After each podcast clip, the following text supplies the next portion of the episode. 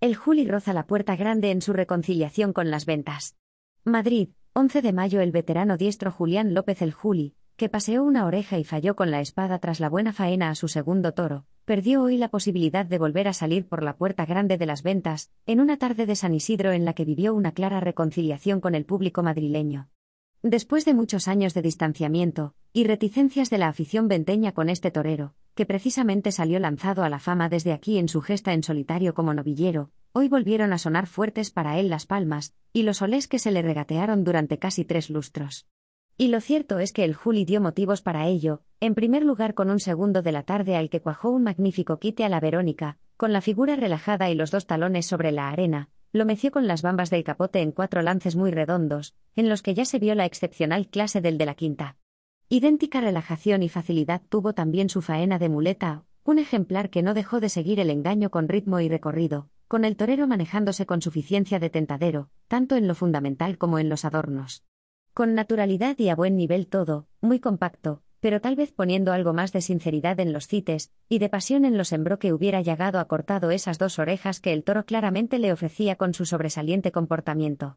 En todo caso, Juli pudo llevarse esa otra oreja del quinto, un toro que, después de un par de extraños en el inicio del trasteo, comenzó a tomar la muleta con creciente entrega y profundidad a medida que el madrileño también iba poniendo más carne en el asador, hasta llegar a la cima de dos rotundas tandas de naturales, de lento y prolongado trazo en las que ambos acabaron de romperse. Pero, con toda la plaza a sus pies, Julián dejó en dos pinchazos una nueva, y clara oportunidad de abrir una puerta grande que solo ha llegado a atravesar una vez en su ya larga carrera como matador de toros. Al menos hoy, Madrid le ha vuelto a ver con buenos ojos. El interés del cartel, que colocó el primer no hay billetes de la feria, y volvió a concitar al famoseo Entendidos y Callejón, era el anuncio de Morante de la Puebla con los toros de la quinta, de ese encaste Santa Coloma que no suele ser habitual en las citas de las figuras. Pero el artista sevillano apenas tuvo ocasión de responder a la expectación con un lote muy escaso de raza, sin celo el primero y absolutamente venido abajo el cuarto. Y si puso algo de empeño con aquel, con este otro no quiso perder demasiado el tiempo. Pablo Aguado se encontró también en su primer turno con un Santa Coloma de escaso celo, aunque la suerte le compensó con el noble y claro sexto, al que solo le faltó un punto más de brío. Y con ambos, aunque intentó templarse y ayudarlos a media altura, se manejó con poco convencimiento y gobierno, sin la decisión necesaria para concretar sus buenas intenciones. Guión.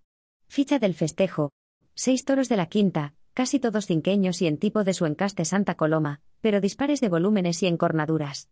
De juego también desigual, destacó especialmente el segundo, de bravura enclasada, se empleó con recorrido el quinto y resultó noble el sexto. El resto, bajos de raza y a menos. Morante de la Puebla, de tórtola y azabache, estocada baja, silencio, dos pinchazos y estocada desprendida, algunos pitos. El Juli, de marino y oro, estocada trasera, oreja, pinchazo, pinchazo hondo y dos descabellos, vuelta al ruedo. Pablo Aguado, de verde esmeralda y oro, estocada tendida, silencio, tres pinchazos y estocada, silencio.